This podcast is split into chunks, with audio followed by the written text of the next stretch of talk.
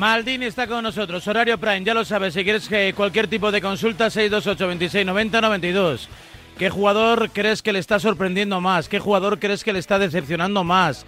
¿Qué jugador crees que está ahí más tapado? En fin, ¿qué pasa en esta Euro? ¿Qué pasa en la Copa América, que también está en marcha y a la que no le estamos prestando excesiva atención. Hola Maldini, ¿cómo estás? Buenos días. Hola, ¿qué tal Raúl? Muy buenos días. Porque la Eurocopa todo lo acapara y nos estamos olvidando un poquito de Brasil, de Argentina, de Uruguay. Buenos partidos en América. Sí, hombre, anoche le ganó Brasil 4-0 a Perú, por ejemplo, volvió a marcar Neymar, Argentina empató con Chile, jugando un partido bastante flojo, marcó un golazo a Leo Messi.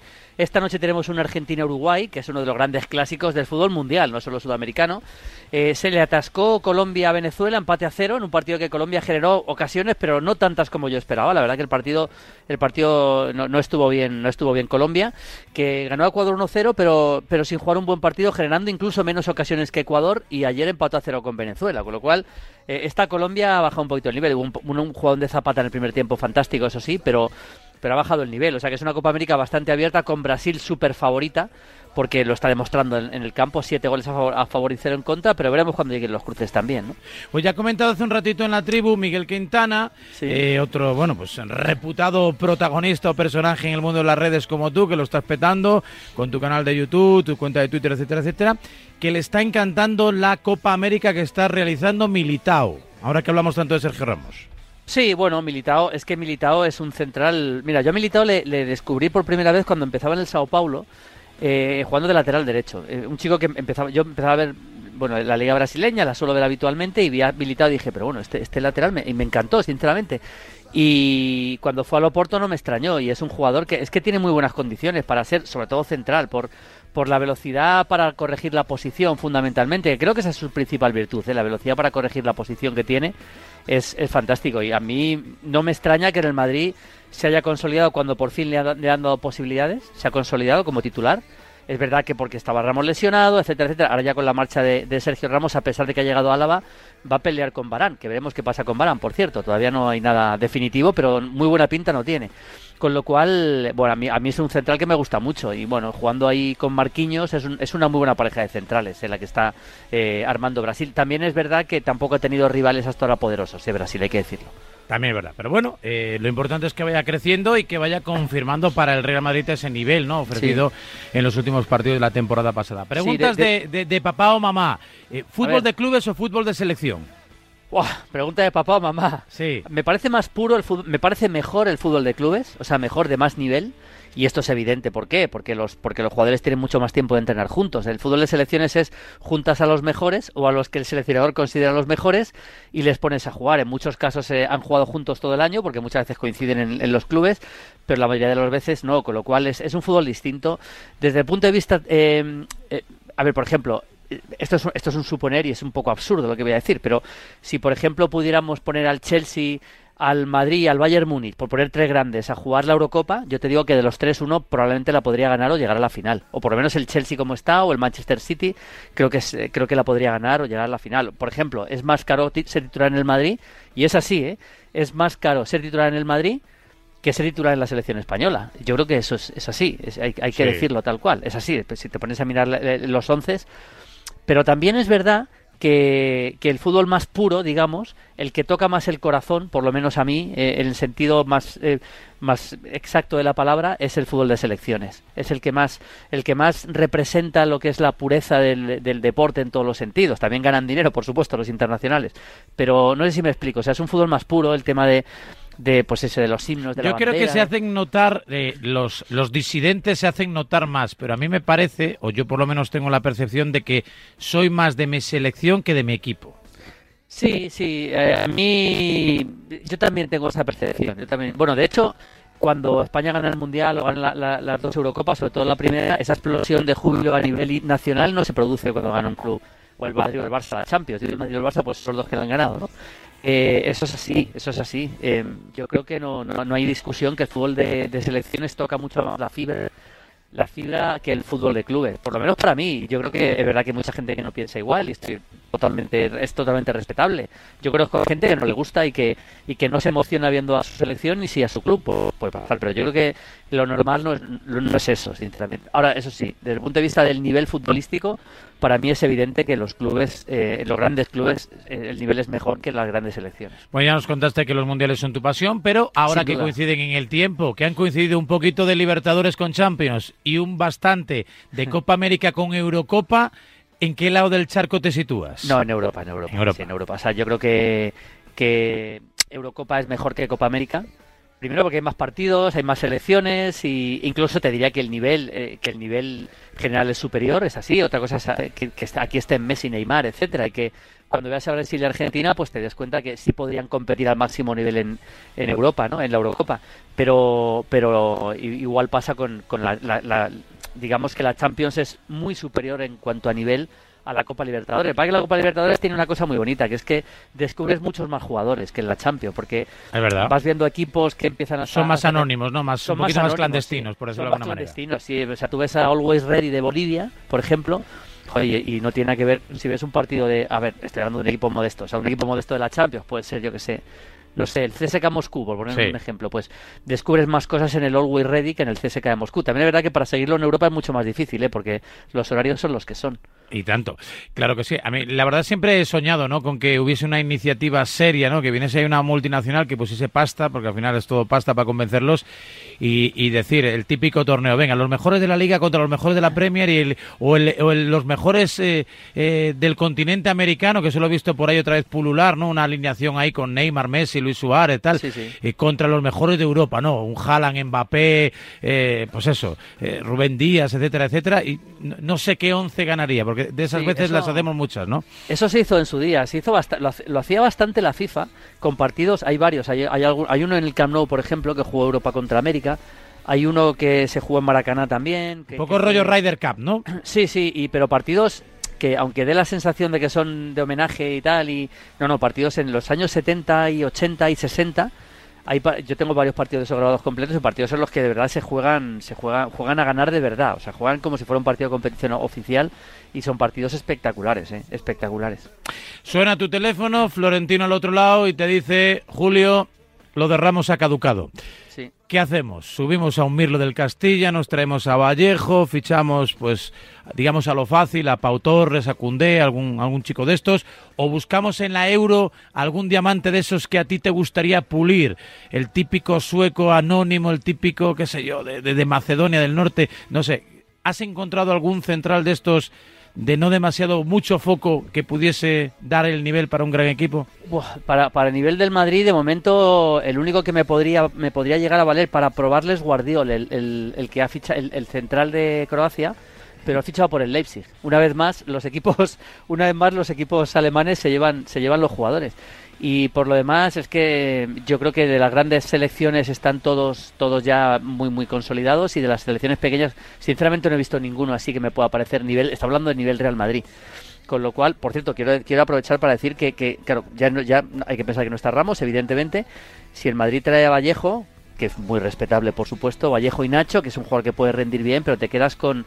Veremos qué pasa con Barán, pero en principio te quedas con, con y con Álava, ¿no? Supongamos que Barán se queda. A mí me parece que se le queda un poco corta la, la, la nómina de defensas al Madrid, ¿eh? sinceramente. Yo creo que el Madrid tiene que intentar buscar algo ahí.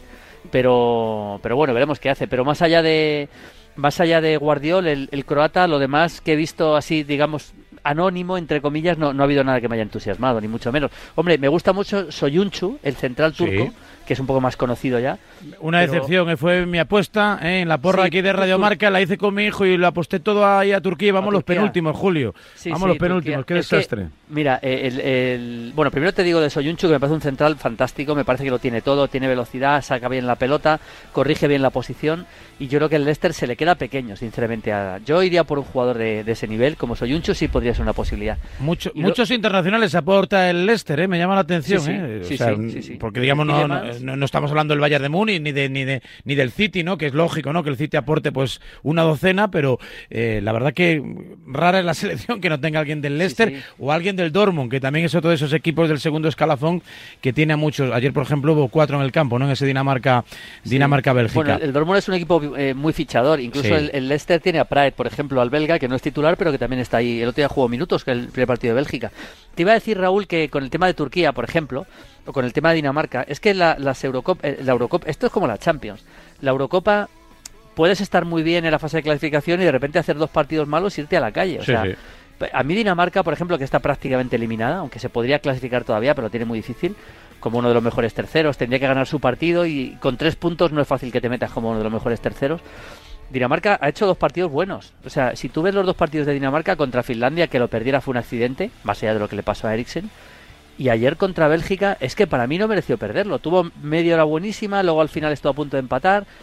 Y Dinamarca ya, pero es que De Bruyne es un factor diferencial. O sea, es que tocó dos balones y de una calidad magistral. Claro, si ayer el partido es muy... esto es el fútbol, o sea, al final eh, Dinamarca juega mejor durante gran parte del partido, pero no un poco mejor, sino bastante mejor. Y, el talento puro está en el, otro lado, con lo cual llega Neymar, eh, perdón, llega, también con Neymar pasa, pero bueno, llega De Bruyne y te hace un pase de gol y te mete el segundo gol y aparece Lukaku y te matan y ya está, y eso es así, y, ha pasado mil veces, jugadores, equipos que son mejores, que juegan mejor, pero que los mejores jugadores están en el rival, por eso yo también confiaba en Turquía, yo también confiaba en Turquía, sinceramente, después de ver la fase de clasificación, pero bueno. Es lo que hay, es lo que hay, Y, la verdad es que, bueno, estamos viendo una Eurocopa, yo creo que con más nivel del que un principio pudiésemos presuponer. Y hay algo que me llama mucho la atención, los cambios, los giros tan radicales que están dando en el, rendimiento, incluso dentro de un mismo partido, ¿no? Por ejemplo, el de ayer fue el claro ejemplo de eh, Dinamarca, media hora soberbia y luego la segunda parte se hunde, Bélgica una primera parte muy discreta y solo con De Bruyne y algo de Hazard cambia radicalmente en la segunda mitad. Sí, ha habido partidos con el... Está siendo muy bonita la Eurocopa. Yo sinceramente pensaba que el ritmo iba a ser mucho más lento en los partidos. Ha habido algún partido de ritmo lento, pero ha habido partidos con una velocidad. Por ejemplo, eh, los dos partidos de Holanda, sobre todo el primero contra Ucrania, fue precioso. En el ida y vuelta, Italia está jugando a un nivel excepcional. Lo de Italia está siendo, para mí, Raúl, eh, Francia me parece el equipo más difícil de ganar. O sea, el equipo que tú dices ahora, si me toca jugar contra Francia, lo tengo muy difícil. Pero en cuanto a espectáculo, a velocidad, un equipo muy eh, hecho, ¿eh? un porterazo, dos centrales que se conocen, vamos, más que con sus respectivas mujeres.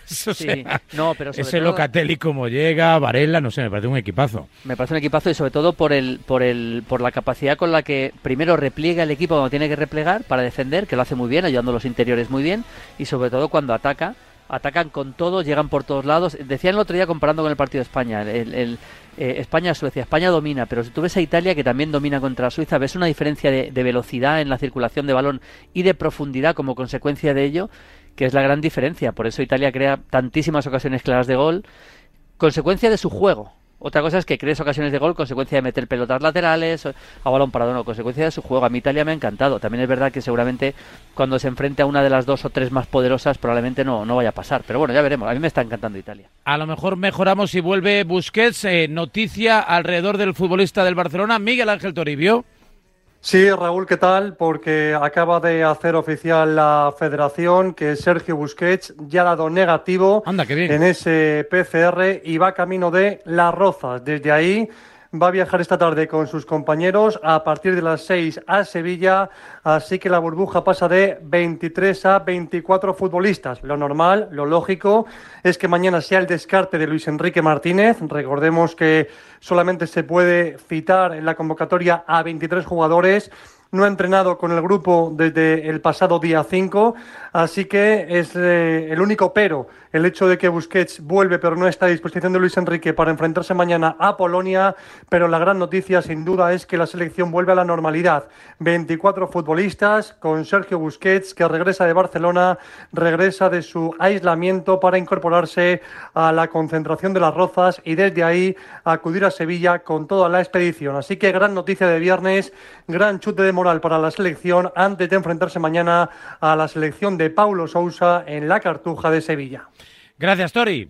Hasta luego, Raúl. Una muy buena noticia, Maldini, porque es uno más y es un jugador de los expertos, de esos de los que son capaces de muchas veces ya no es lo que haga bien, ¿no? sino lo que es capaz de evitar que se haga mal y de resolver problemas. Sí, sí, es una buena noticia, por supuesto, por lo que significa también para él, lógicamente, que está perfecto, y segundo para, para la selección, por lo que puede aportar. Otra cosa es cómo haya entrenado él, si ha entrenado en solitario, que imagino que sí, le habrán dado una unas pautas la federación para entrenar en solitario, cuando le vea a Luis Enrique verá si pues si está para jugar un partido de este nivel después de estar por lo menos sin entrenar con el grupo durante tantos días, pero pero gran noticia, sí.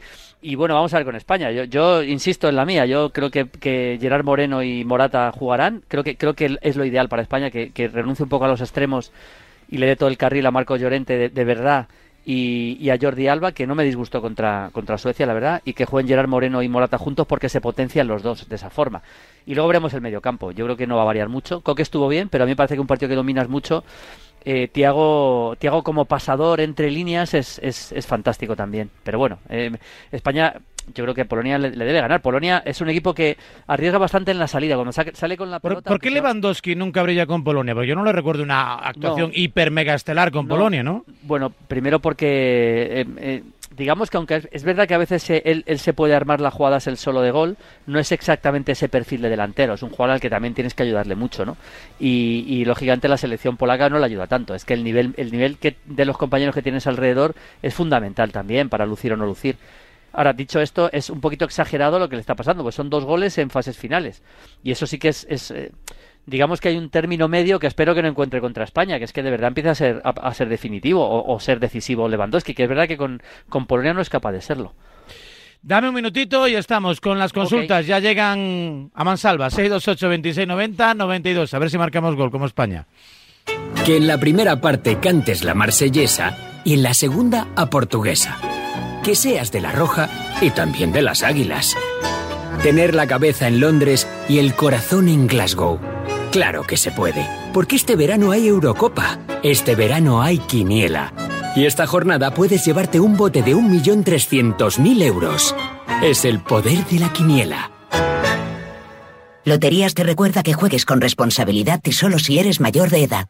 Ganas de olvidarme de Doña Perfecta. Ganas de más risas y menos postureo. Ganas de ¿y si hacemos hoy algo diferente? Ganas de ese ratito bueno. Por fin ha llegado el momento de volver a ser tú mismo. Disfruta con los tuyos de un fresco y afrutado verdejo de Palacio de Bornos. Ganas de vernos. Ganas de Bornos. Por fin es Bornos. Disfrútalo con moderación. Todos tenemos al típico amigo que cada semana celebra todos los goles, aunque no sean de su equipo. Hay veces que lo importante no es ganar, sino acertar. Esta temporada, haz tu apuesta en marcaapuestas.es y juega con los mejores. Marca Apuestas. Disfruta la emoción. Solo para mayores de 18 años. Apuesta con responsabilidad. En la noche más corta del año no caben todas tus ilusiones. Bueno, o sí. Porque con el cupón diario de la 11 puedes ganar 55 premios de 35.000 euros y con la paga 3.000 euros al mes durante 25 años. Además, si entras en cuponespecial.es, con el cupón diario de San Juan podrás conseguir una de las cientos de tarjetas regalo que sorteamos. Cupón diario de San Juan. ¿Hasta dónde llega tu ilusión? Bases depositadas ante notario. 11. Cuando juegas tú, jugamos todos. Juega responsablemente y solo si eres mayor de edad. Nuevos casos de ocupación en la zona Qué bien hice en ponerme la alarma. Porque si intentan ocuparme la casa, como pueden detectarlo al momento, confirman que es un intruso y avisan a la policía. Mi problema resuelto. Para proteger tu hogar, confía en Securitas Direct. Ante un intento de robo o de ocupación, podemos verificar la intrusión y avisar a la policía en segundos. Securitas Direct, expertos en seguridad. Llámanos al 900-103-104 o calcula online en securitasdirect.es tenemos un protagonista y además me va a gustar el protagonista, es José Bordarás, el entrenador del Valencia. Hola, mister. Hola, Juanma Castaño saca a sus invitados cosas que no le cuentan a nadie. La plantilla de la próxima temporada del Valencia va a ser muy distinta a la que hemos visto este año. Muy, Habrá algunos cambios, obviamente. Este año porque el club no va a regalar ningún jugador. ¿Cuál es el objetivo del, del Valencia de Bordalás? El objetivo es intentar ilusionar a la gente, a la afición y bueno, que la gente salga orgullosa ¿no? de Mestalla. De lunes a viernes, de once y media de la noche a una y media de la madrugada, el partidazo de Cope y Radio Marca. El número uno del deporte.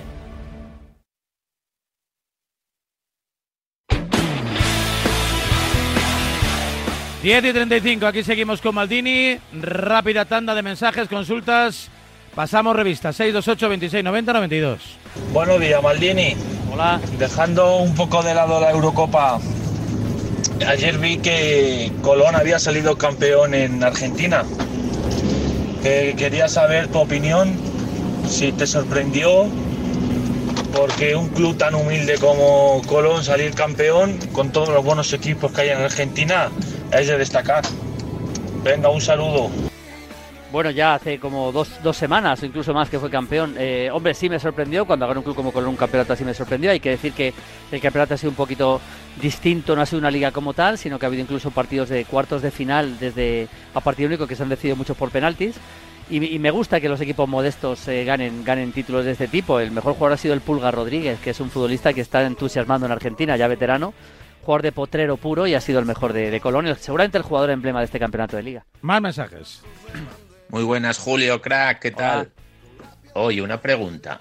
Aparte de la generación esta española que lo ganó todo con sus medias puntas, Iniesta, Silva, Xavi, Cazor, la compañía, ¿recuerdas una selección con tanto talento de medias puntas como tiene ahora la inglesa, con Foden, con Sancho, con Grillis, con, con con, con, Sterling, con toda esa gente que tiene.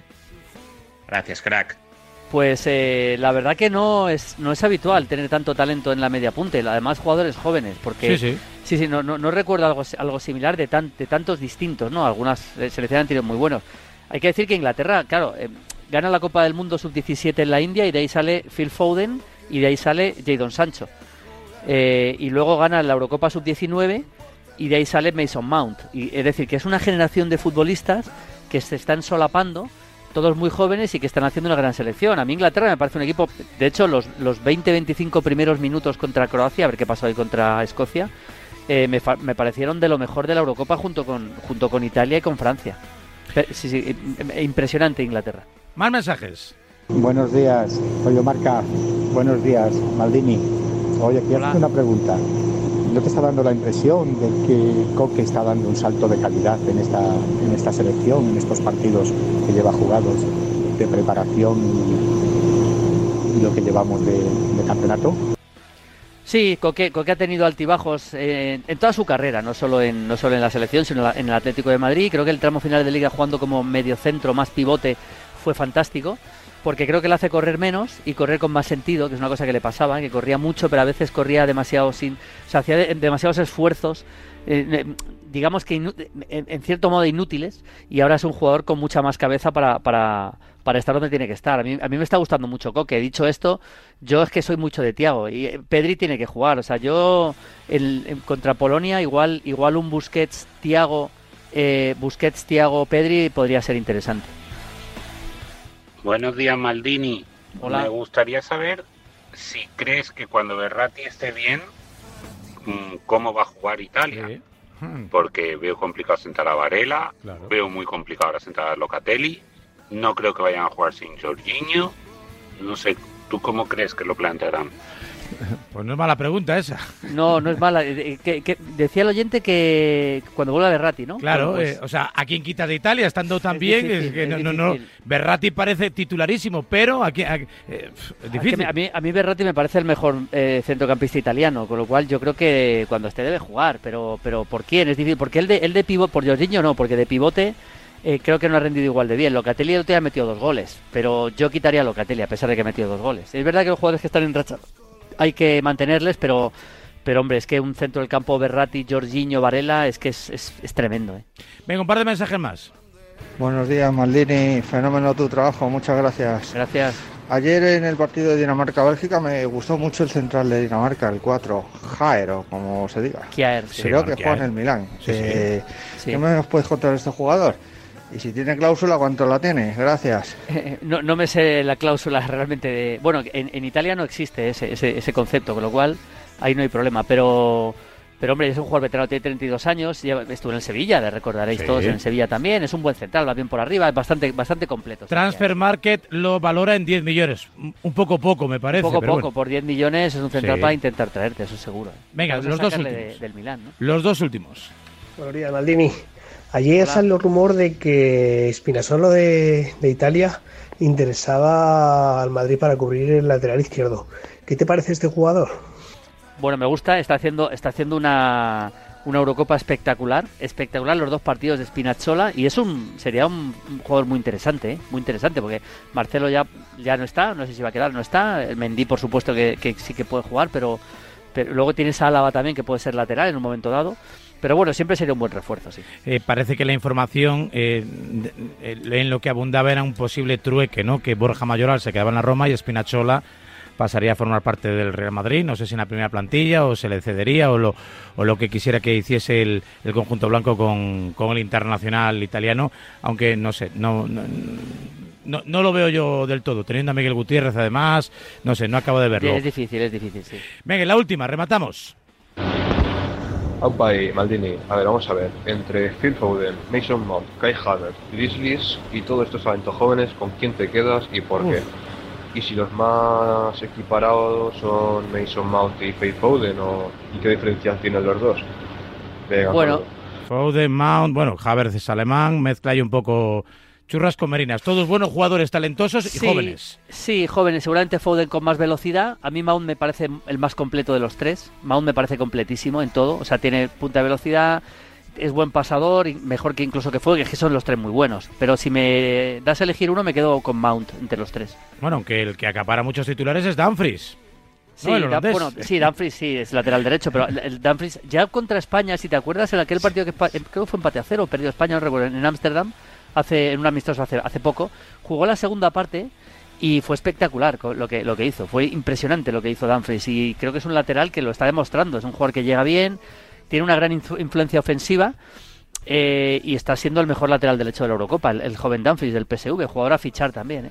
Uno de los jugadores de, estos jugadores que, eh, que, está utilizando la Eurocopa de verdad para darse a conocer a lo bestia. Y tanto, Holanda siempre ha sido, Países Bajos, ahora no la Eredivisie, un buen banco de pruebas y para muchos jóvenes para acabar de formarse y de, y de convertirse en en futbolistas hechos y derechos como mi Julio Maldonado, que no hace más que anunciar televisiones. Qué relajadito está ahí con sus pronósticos, su pachorra, su cervecita. Ahí estamos, sí. Eh.